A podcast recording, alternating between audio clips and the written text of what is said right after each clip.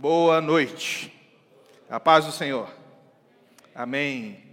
Amém. Que Deus abençoe mais um culto, mais uma vez que Deus abençoe cada um de nós, a sua palavra, que abençoe também você, meu irmão, minha irmã que acompanham aí de casa, que Deus possa falar ao nosso coração nessa noite por meio da sua palavra. Essa é a minha oração. Ah, nós estamos com o propósito de trabalhar aqui nas quartas-feiras um tema: reconstruindo a vida em um mundo pós-pandemia. Reconstruindo a vida em um mundo pós-pandemia.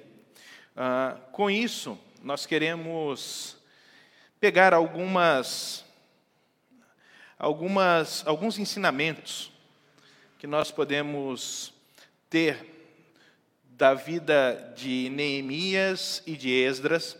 Por isso, nas próximas quartas, começando da quarta passada, passada, falando hoje e algumas outras, nós vamos falar basicamente desses dois livros da Bíblia, Neemias e Esdras, dois irmãos que trabalharam ali juntos para reorganizar, reconstruir o templo, reconstruir os muros de Jerusalém e dar ao povo, num período pós-exílio, num período pós-destruição, uma esperança e uma nova dinâmica de vida.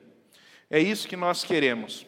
Nós queremos, com essas mensagens, com uh, essa série de mensagens, trazer ao coração de cada um essa esperança, essa expectativa de que nós servimos a um Deus que governa todas as coisas e que age por meio de nós, em nós, e Ele pode sim restaurar não só o nosso mundo, que sofreu com certeza algum abalo, né? o nosso mundo particular, individual, que sofreu algum abalo nesse processo de pandemia, mas ele também pode restaurar o mundo.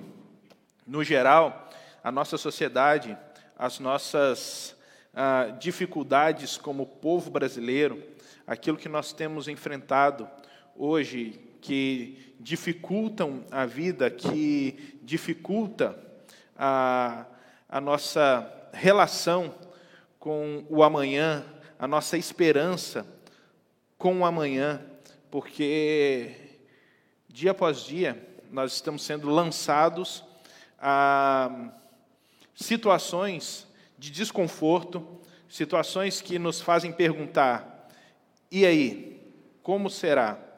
O que será do amanhã?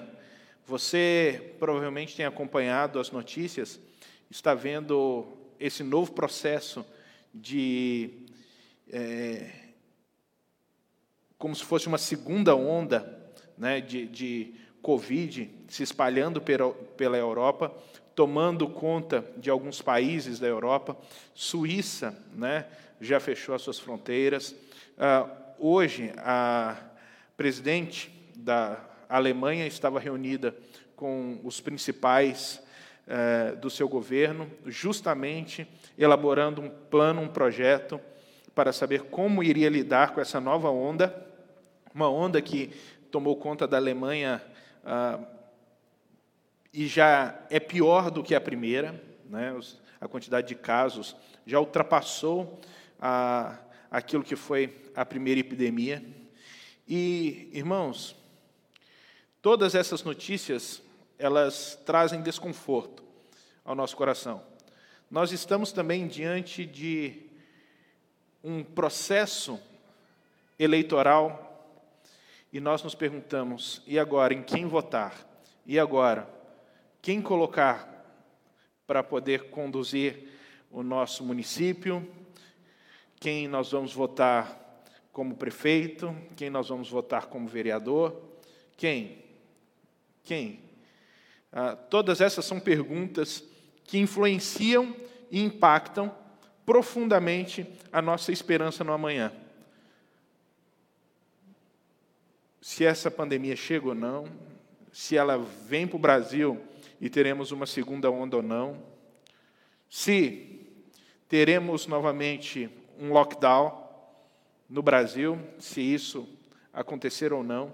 Se acontecer com aquilo que já impactou a nossa economia, como é que será? Será que com a dificuldade que nós já temos de comprar o básico hoje, isso pode piorar ou vai piorar? Nós nos perguntamos: será que aqueles que nós vamos eleger saberão lidar com todas essas situações? organizar tudo, todas essas questões? Será que vão trazer uma solução cabível para a nossa sociedade? Será que isso está na pauta deles? Será que a pauta deles tem a ver com o povo? Ou será que a pauta deles tem a ver apenas com eles mesmos? São perguntas. Perguntas. Nós estamos reconstruindo a vida em um mundo pós-pandemia. Mas para termos esperança, eu gostaria de lembrá-los que é impossível sem que nós tenhamos fé e uma forte convicção de fé naquilo que a palavra de Deus nos ensina.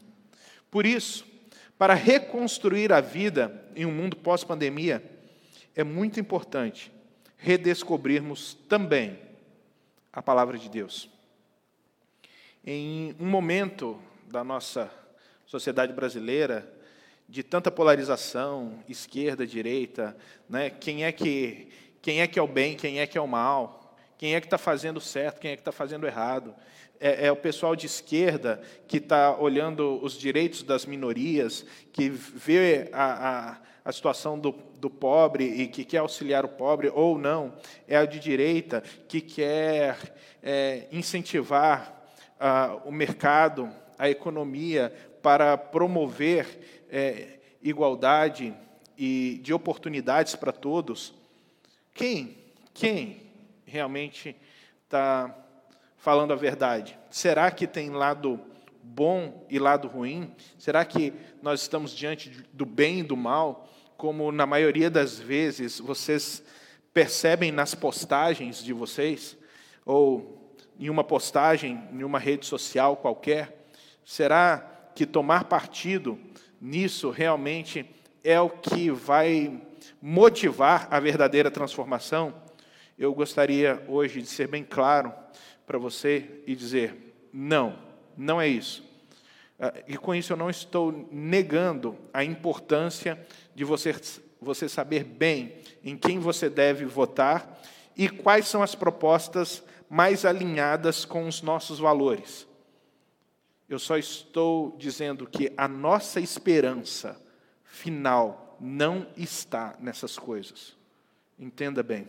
A nossa esperança final está em redescobrirmos a importância das Escrituras, em redescobrirmos a suficiência das Escrituras, em redescobrirmos a palavra de Deus, que é infalível, é inerrante e é capaz de, sendo usada pelo Espírito de Deus,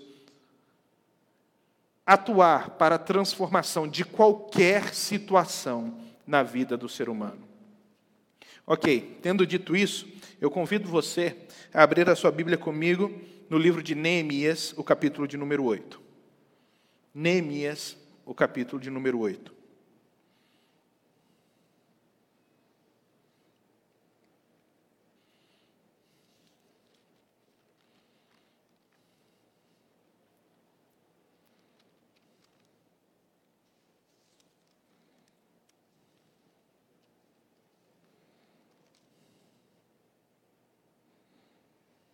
Neemias, o capítulo de número 8. Diz: nós vamos lendo o capítulo e vamos conversando versículo por versículo. Quando chegou o sétimo mês e os israelitas tinham se instalado em suas cidades, todo o povo juntou-se como se fosse um só homem na praça, em frente da porta das águas. Pediram ao escriba Esdras que trouxesse o livro da lei de Moisés, que o Senhor dera a Israel. É assim que começa o texto. quando chegou o sétimo mês, os israelitas, que os israelitas se tinham instalado. Neemias havia saído da Babilônia, como nós falamos ah, ah, na, na semana passada. Ele saiu, ele foi em direção a Jerusalém pela autorização do rei Artaxerxes por volta do ano 445. E quando ele chega em Jerusalém, ele inicia a reconstrução dos muros.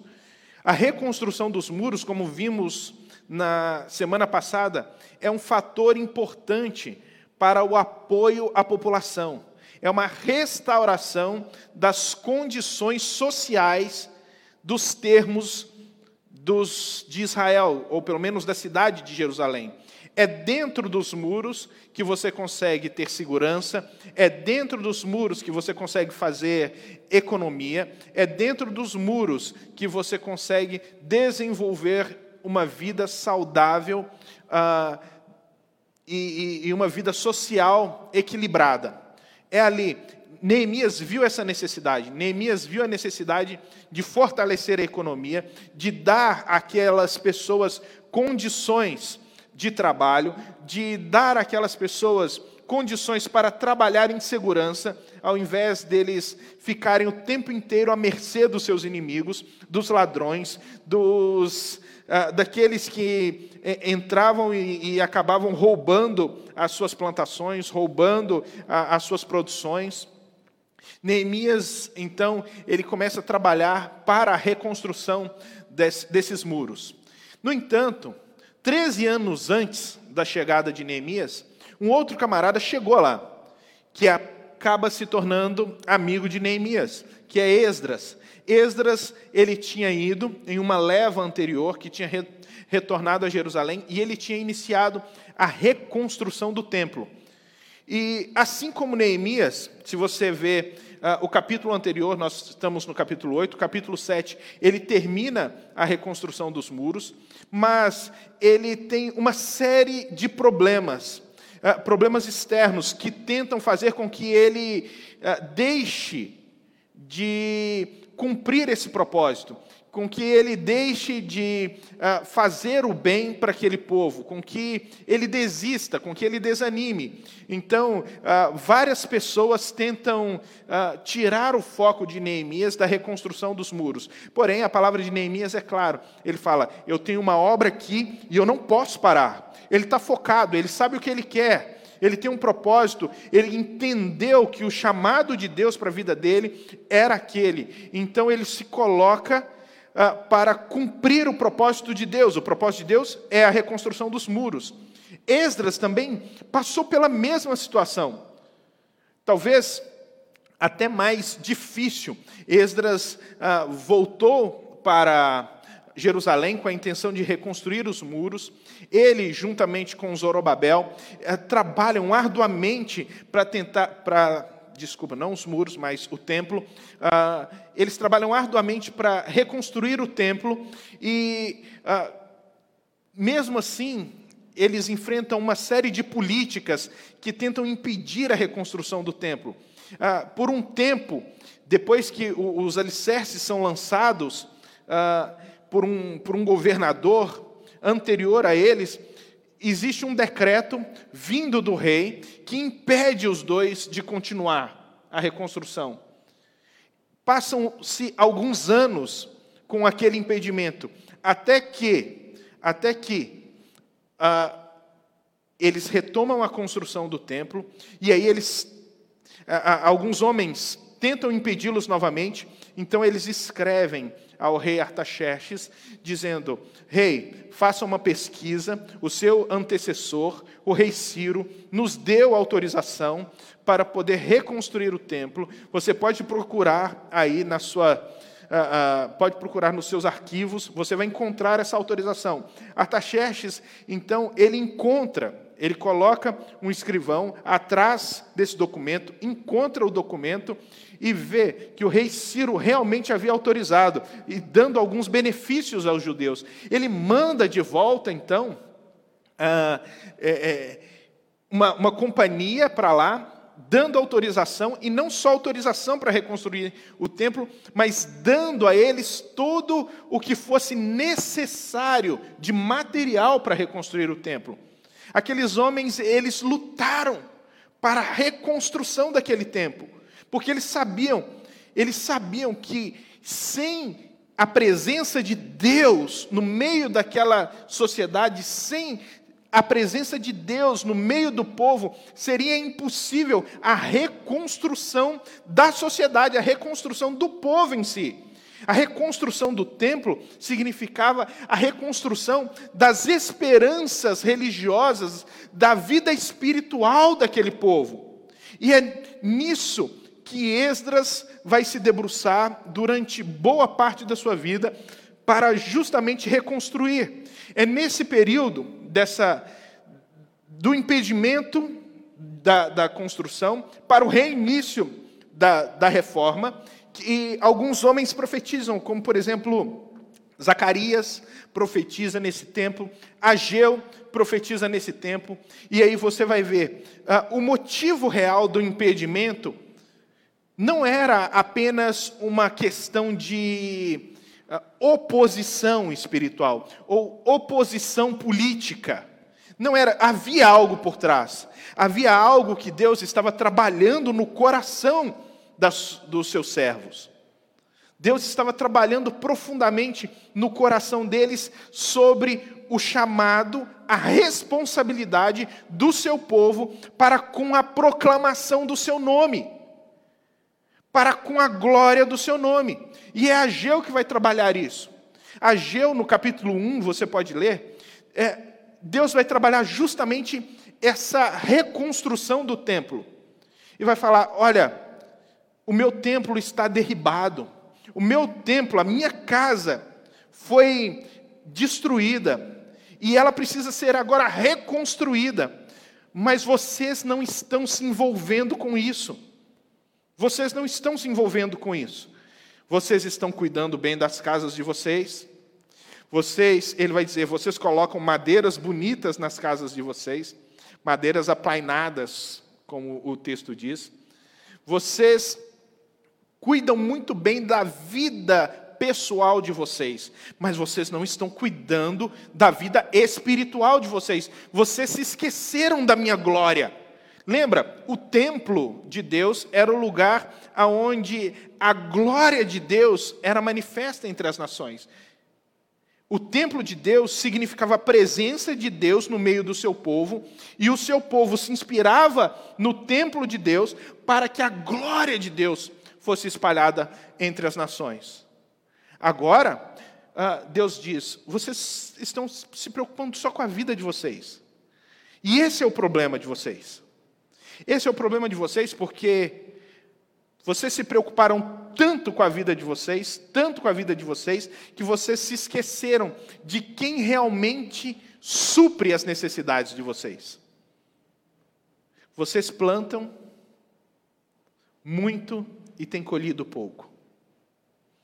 Vocês colocam o dinheiro de vocês em um saco para guardar, mas esse saco é um saco furado. Vocês comem, mas não saboreiam.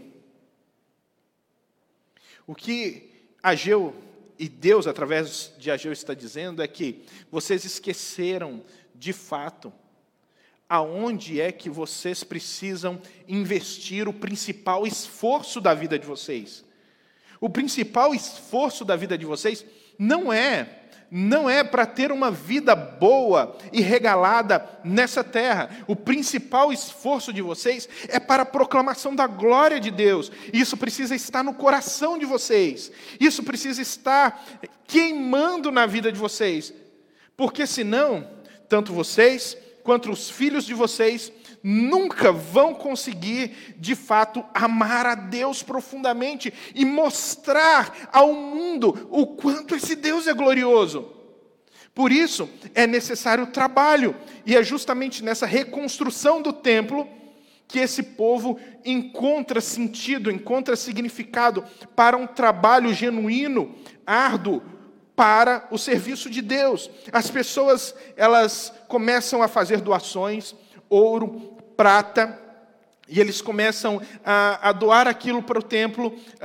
as pessoas que voltam com Esdras para trabalhar na, na reconstrução do templo trazem muitas doações muitas doações de outras pessoas que acabaram ficando na Babilônia, mas que queriam ajudar na reconstrução daquele templo. Eu, eu entendo isso como uma, uma obra missionária gloriosa. O povo de Deus repartindo aquilo que tem com outros para a proclamação do nome de Deus.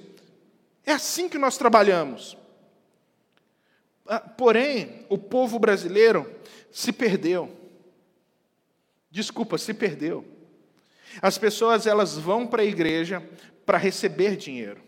Elas vão para a igreja para trocar e barganhar com Deus.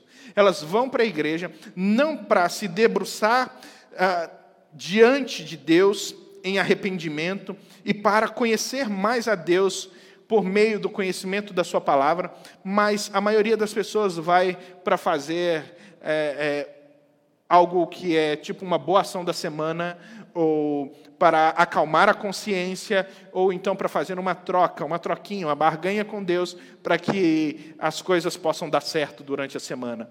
Mas pouca gente realmente está enganjada com a glória do nome de Deus e com aquilo que Deus faz no meio do seu povo enquanto está reunido no templo.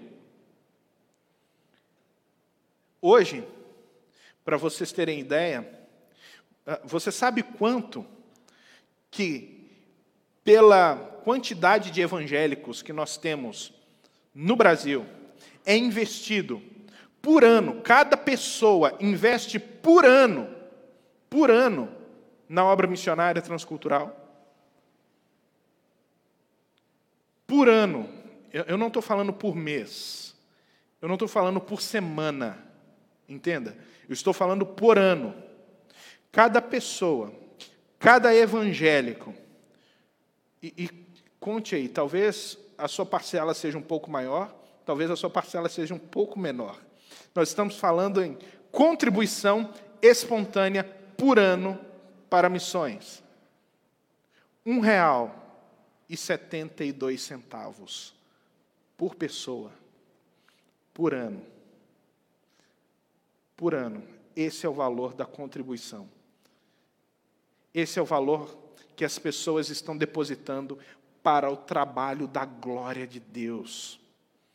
Ah, essas pessoas, elas entregavam ah, as suas doações, e você vai ah, depois ver que até mesmo o rei, ele autoriza o retorno da, dos utensílios de Deus que haviam sido levados para a Babilônia. E ali vem ah, toda aquela riqueza que havia sido roubada de Israel retorna e o povo e o povo glorifica a Deus por isso. E enquanto ah, o rei, quando o rei entende que é a casa de Deus e, e ele não era um servo de Deus, mas quando o rei entende que a casa de Deus está sendo reconstruída, ele fala tudo o que precisar, tudo o que eles precisarem, tudo que os sacerdotes precisarem, Pode falar, pode falar que eu vou doar do tesouro real. E a casa de Deus é reconstruída. Ele só diz o seguinte: só diga para eles que durante todo o tempo da construção e depois da construção, que eles orem pela vida do rei e dos filhos do rei. É, é um pagão é um pagão entendendo o poder de Deus, entendendo o poder de Deus que age, que responde às nossas orações, que nos abençoa. Então, esse povo, depois dessa experiência, eles reconstroem o templo, Neemias cerca a cidade com os muros, e agora eles chegam diante de Esdras uma multidão, como um homem só.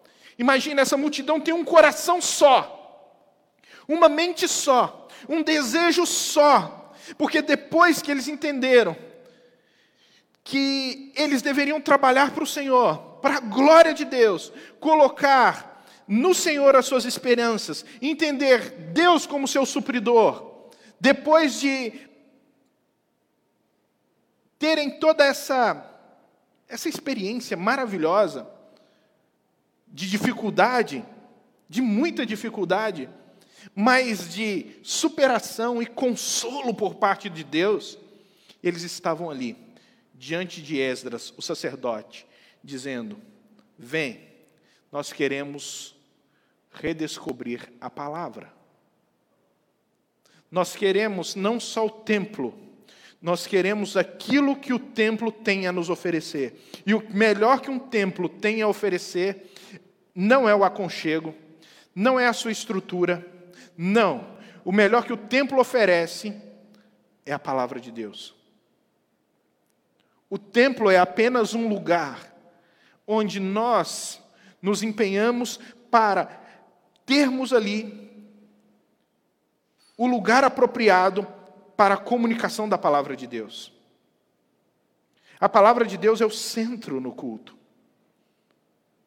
A palavra de Deus é o centro porque é ela que fala sobre Cristo e sobre o sacrifício de Cristo. Então eles estão pedindo: olha, nós estamos aqui fora, traz o livro da lei de Moisés. O livro da lei de Moisés é são os cinco primeiros livros da Bíblia. Gênesis, Êxodo, Levítico, Números, Deuteronômio. Tá? Eles estão dizendo: traga, leia para nós, leia para nós. Essa era a Bíblia do tempo deles. Leia para nós, eles estão ansiosos para redescobrir a Bíblia. No versículo 2 diz: E no primeiro dia do sétimo mês, o sacerdote Esdras trouxe a lei diante da assembleia que era constituída de homens e mulheres e de todos que podiam entender. O povo inteiro se reuniu, homens, mulheres, e aqui aqueles que podiam entender eram crianças, que já tinham condição de entender, as próprias crianças, por causa da inspiração do pai, por verem os pais ansiosos para receber a palavra de Deus, por verem os pais, sabe, desejosos de beber da palavra de Deus, estavam ali, as esposas vendo os maridos se levantarem dia e noite para se deter na construção, para colocar a mão na massa, para servir a Deus, para servir a sociedade, eles serviam a Deus no templo, eles serviam a Deus nos muros, eles serviam a Deus enquanto estavam reconstruindo o templo e serviam o povo enquanto reconstruíam os muros. Ah, era o reino de Deus se mostrando com ah, o povo de Deus servindo a Deus e uns aos outros, servindo, amando a Deus e amando uns aos outros, e as mulheres, as esposas inspiradas pela coragem dos maridos que às vezes tinham que trabalhar com uma mão e segurar a espada com a outra, por causa dos inimigos. Trabalhavam atentos com uma mão e com a outra segurando uma espada, o dia inteiro. Mas eles estavam trabalhando para o povo e para Deus. Ali, eles inspiraram esposas, eles inspiraram filhos. Falta isso no nosso meio, falta homens, falta mulheres que inspiram o cônjuge, que inspiram os filhos a amarem a Deus, a se apegarem a Deus de todo o coração, a servirem a Deus, doando as suas vidas ah, com risco, com risco próprio da sua, da sua vida. É por isso que nós dizemos muitas vezes, ah, alguém foi lá para Madagascar trabalhar com o povo Bara, ou o outro foi para o norte de Moçambique trabalhar com o povo Moani, ah, ou então um foi para trabalhar com uma tribo indígena que tem indícios de canibalismo, e você olha e diz: nossa, aquela pessoa é doida, é doida. Não, ela não é doida, ela é sã de consciência, pelo contrário, doido é quem não entendeu ainda a sua responsabilidade de Deus, é com Deus, quem não apegou-se a Deus de tal maneira que não entendeu a sua responsabilidade de proclamação do reino, quem não coloca a sua vida em risco, quem não serve a Deus a ponto de colocar a sua, a sua vida o que tem a disposição de Deus. Doido é essa pessoa. E esses esses homens diz aqui, e ele a leu em alta voz, desde o raiar da manhã até o meio-dia, de frente para a praça, em frente à porta das águas, na presença dos homens, mulheres e de outros que podiam entender. E todo o povo ouvia com atenção a leitura do livro da lei. Gente, eles ficaram desde a manhã. Imagina, o sol está nascendo. Prime os primeiros faixos de luz tomam conta daquele pátio. E naquele momento, Esdras sobe num, num palco como esse e vocês vão perceber que foi feito um palco como esse, de madeira, justamente para aquele momento. E Esdras sobe ali, e ele abre o livro da lei e ele lê. E desde aquele primeiro momento até o meio-dia, as pessoas estavam ali, ouvindo, ouvindo, sugando, sugando a palavra de Deus, ouvindo e amando a palavra de Deus. Hoje em dia, se nós falamos 30, 40, 50 minutos, é muito. As pessoas enjoam. Enjoam porque estão cumprindo, cumprindo protocolo na igreja. Elas não estão amando verdadeiramente, o coração não está sedento, clamando pela palavra de Deus. Mas ali estavam homens, mulheres e crianças que estavam dispostos a se doar pela palavra. E diz o texto: o escriba Esdras estava numa plataforma elevada, um palco como esse, de madeira, construída justamente para a ocasião. Ao seu lado, à direita, estavam Mat, Matiti, Mat, opa, Matitias, Sema, Ananias, Urias, Ilquias, Maazéias, e à esquerda estavam Pedaías, Misael, Malquias, Razum, Rasbadana, Zacarias e Mesulão. Ah, meus irmãos, nenhuma mudança, nenhuma mudança espiritual acontece por causa de um homem só. Nenhuma transformação espiritual acontece por causa de um homem só, mas por causa de homens que juntos estão se dispondo a liderar uma comunidade espiritual e juntos estão dispostos a se doar, a sofrer o prejuízo, o dano, a sofrer com aquele povo e por aquele povo, para que justamente aquele povo possa alcançar o desenvolvimento, o crescimento e a maturidade espiritual. São homens que se debruçam nas Escrituras, homens que estão dispostos a servir a Deus servindo as Escrituras. Nós precisamos orar pelos nossos líderes, nós precisamos orar pelos nossos presbíteros, homens que têm essa responsabilidade na comunidade, homens que são chamados por Deus para justamente subirem na plataforma e falarem sobre a, a palavra de Deus, anunciarem o povo a palavra de Deus. Nós precisamos orar para que esses homens sejam engajados, esses homens sejam inspirados, para que esses homens sejam corajosos, corajosos para falar o que realmente a palavra de Deus quer e o que a palavra de Deus é e não para negociar o sentido, e não para negociar a verdade, e não para negociar a inerrância das Escrituras, por causa ou de uma ideologia, ou por causa de um desejo, ou por causa mesmo de um sucesso, um dito pseudo-sucesso, que muitas vezes Muitos líderes espirituais estão caindo nessa cilada satânica, que em nome de um sucesso, de encher, se tornar famoso, encher templos, estão negociando a verdade do Evangelho, estão negociando a palavra, simplesmente para ter satisfeito os seus desejos mais sombrios. E produzir a glória para o seu próprio nome. Não, orem para que esses homens sirvam vocês servindo a palavra. Esses homens estavam ali na frente porque eles eram servos de toda aquela congregação. E diz: Esdras abriu o livro diante de todo o povo, e este podia vê-lo, pois ele estava em um lugar mais alto. E quando abriu o livro, o povo se levantou. Olha que coisa bonita. Esdras estava num lugar mais alto e todo, todo mundo podia vê-lo. E então, quando ele entra numa, num ato solene, ele abre o livro, todo aquele povo se levanta. Sabe o que isso significa?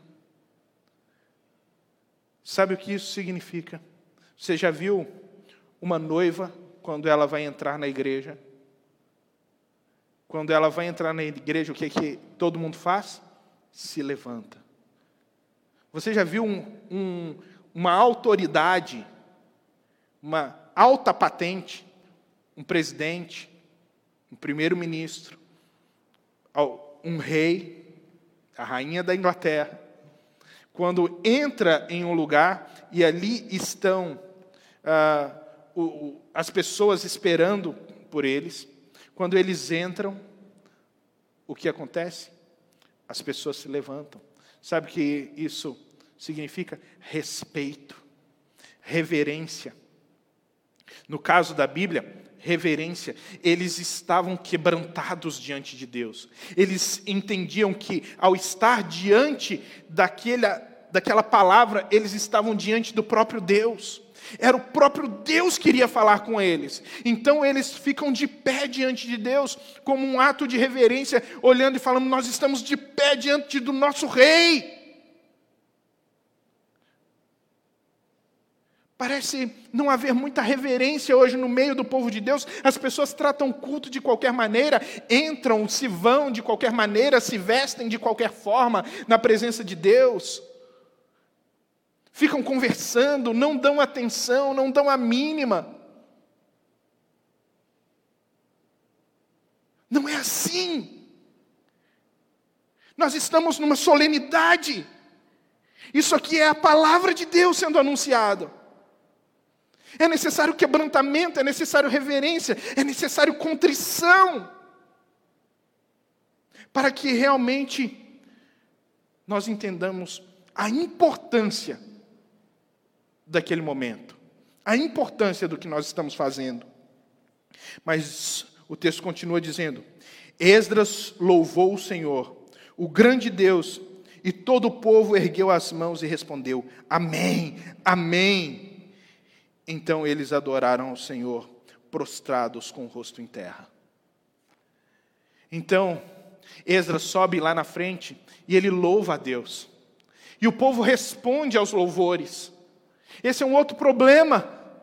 O problema de apatia do povo de Deus hoje.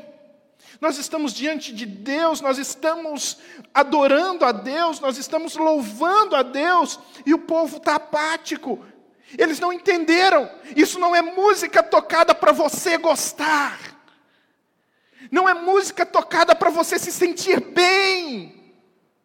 Não é música tocada para você, sabe, dançar. Não, é música para adoração. É momento de adoração. Nós participamos juntos em adoração. Nós respondemos à adoração. Amém, amém. Nós respondemos porque aquilo mexe com o nosso coração. Nós nos envolvemos, sim, entendendo todo o cântico, todo o processo com a, o nosso raciocínio, sabendo que a música, ela também nos ensina, mas nós também explodimos com emoção diante do nosso Deus, porque estamos na presença dEle, adorando o Rei dos Reis. É impossível não ter uma visão gloriosa de Deus no momento da, da adoração e ainda assim adorar de verdade. Não, se você adora de verdade, você tem essa visão. Se você está apático, é porque você não entendeu ainda que você está, como diz Esdras, diante do Deus Todo-Poderoso. Ah, irmãos, como nosso povo tem perdido a oportunidade. Se nós queremos reconstruir a vida em um mundo pós-pandemia, que seja, que seja com esses, como esses irmãos, de joelhos, que seja reconhecendo a grandeza do nosso Deus, que seja diante da palavra dele. Diz o texto.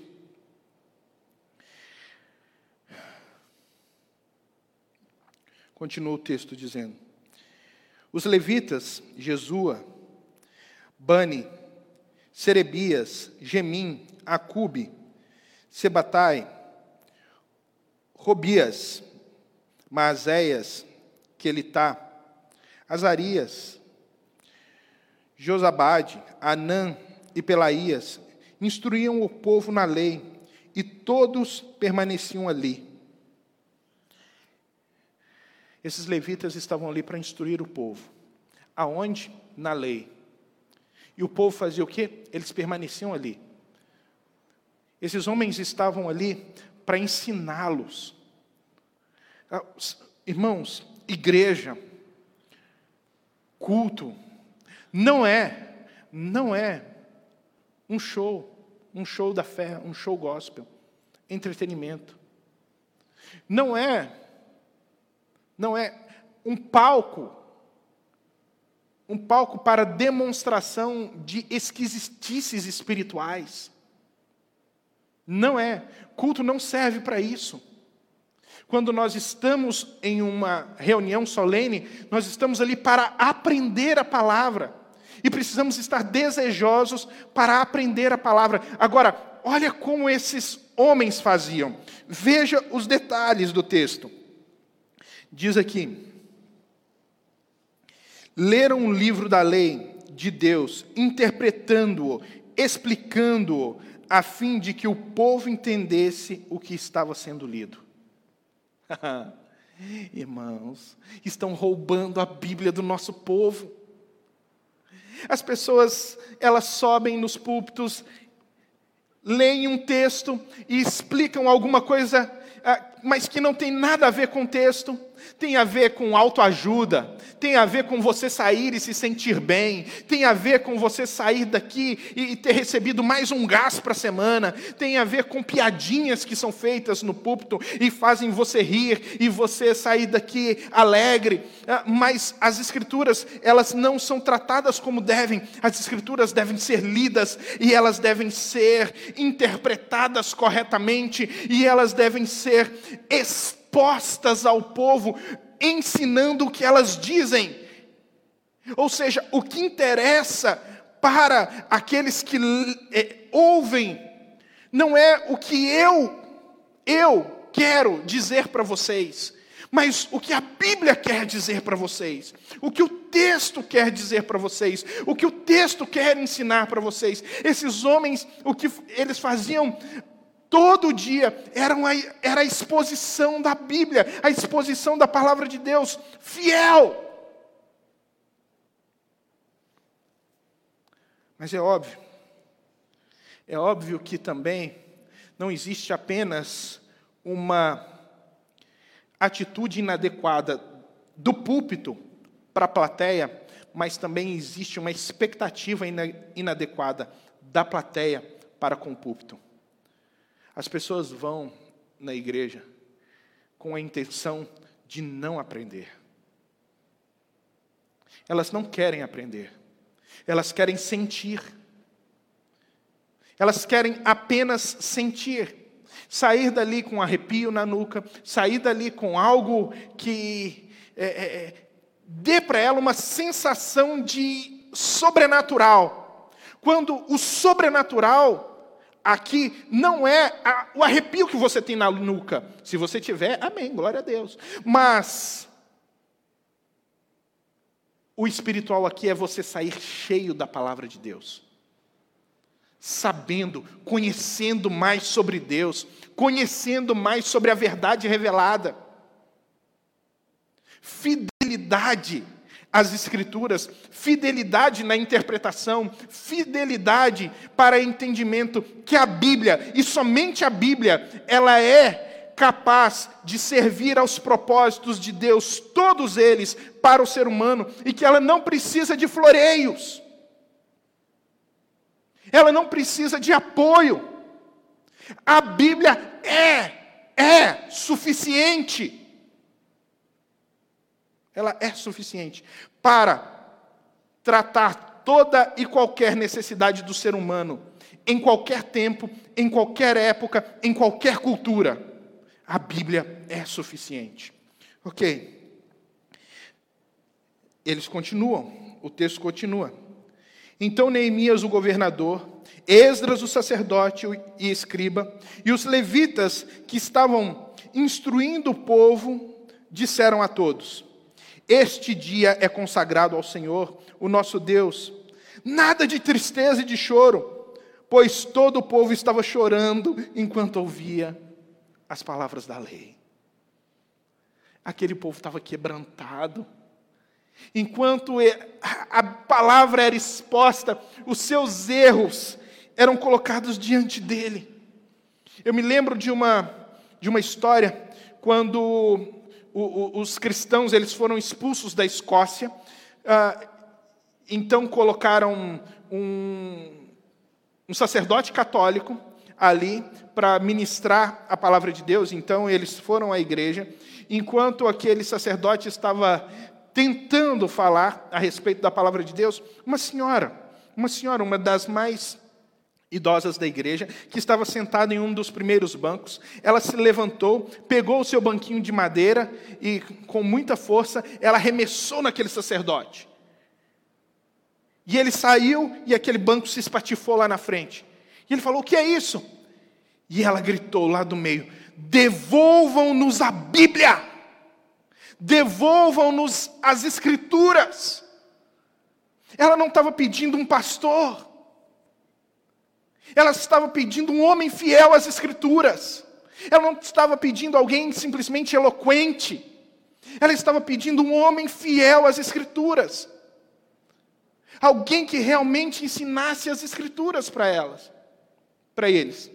E aqui, esse povo, está quebrantado porque está diante de pessoas e, e está diante da própria palavra de Deus sendo ensinada. E quando nós estamos diante da palavra de Deus, se o, se o, nosso coração está sedento, é impossível não sentir, é impossível não chorar, é impossível não ter os nossos pecados colocados diante de nós. Porque a Bíblia é conhecida como o livro que conspurca as mãos, ou seja, o livro que suja as mãos. O livro que suja as mãos. Porque ela mostra para você a sujeira que você tem nas mãos. Os pecados que você tem cometido. E aí, só resta uma, uma atitude, um ato, arrependimento, dor, sentimento de quebrantamento para falar: Senhor, me perdoa, Senhor, me perdoa, até que alguém chegue para você e sacuda sacuda você e, e diga: olha, esse não é momento mais de chorar. Chore sim pelos seus pecados, mas é momento de um dia consagrado. Ou seja, olha, presta atenção, veja o que Deus tem feito por você. Cristo morreu na cruz. Cristo morreu na cruz para perdão dos seus pecados. Você, você teve os seus pecados perdoados. Eles foram chamados aqui ao arrependimento, à palavra de Deus, mas também a uma alegria indizível que só Deus pode dar ao seu povo convicção de perdão, convicção de vida transformada. E essa transformação aqui não é meramente uma transformação que aconteceu, ah, sabe, emocional. O povo se emocionou. Não, você continuando os capítulos, você vai ver que eles são chamados a mudanças duras, a mudanças drásticas. Alguns homens jovens que haviam se, eh, eh, estavam se relacionando com mulheres de outros povos, mulheres que não haviam se convertido ao, ao, ao judaísmo, ou seja, não haviam se convertido à fé em Deus, eles vão ser ah, orientados a abandonar aquelas mulheres a deixar aquelas mulheres, mesmo contra o seu coração, mesmo com o coração rasgado, eles mandaram embora aquelas mulheres simplesmente para ter uma, uma vida que agradava a Deus, para não manchar a sua casa com outros ídolos, mas para ter Deus em primeiro lugar na sua vida. São mudanças duras que aquele povo foi chamado para a santificação. Mas uma vez que você ouviu, uma vez que você entendeu a palavra de Deus, ah, você quer conformar a sua vida com, a, com essa palavra gloriosa, porque ela, ela te confronta, porque ela te desafia, mas ela também traz para você profundo senso de convicção de que o melhor lugar para você estar e o mais seguro é a presença de Deus. E para terminar, irmãos, diz aqui: Este dia é consagrado, ó, versículo 10. Neemias acrescentou: Podem sair e comam e bebam do melhor que tiverem, e repartam com os que nada têm preparado. Este dia é consagrado ao Senhor. Não se entristeçam vão. Você entendeu? Ei, você entendeu o que Deus fez por você? Você entendeu? Se nós pudéssemos aqui, e podemos, fazer ah, uma ah, contextualização desse texto com o Novo Testamento, um comparativo entre o que Deus fez aqui, restaurando o templo, com o que Deus fez no Novo Testamento, restaurando o templo. Ah, Jesus fala: Eu destruirei esse templo e reconstruirei em três dias. Deus reconstruiu aquele templo para que a glória dele fosse vista. Em Cristo, Deus reconstruiu o seu templo. Cristo morreu, em três dias ele ressuscitou. E ele mostrou a glória de Deus a glória de Deus é revelada. Agora, Deus não habita mais em templos feitos por mãos humanas, Deus habita na igreja, em nós. Em nós. Vocês estão entendendo o que Deus fez por vocês? Toda a glória do que Deus fez por vocês em Cristo, na cruz, na ressurreição, vindo habitar em nós e entre nós. Então vão, peguem o que vocês têm e repartam. Não foi isso que aconteceu no Novo Testamento? Quando o Espírito Santo encheu a igreja, o que eles fizeram? Como um só, como um só coração, eles repartiam o que tinham com aqueles que não, com aqueles que não tinham nada. Vão, cuidem uns dos outros. Então cuidem uns dos outros.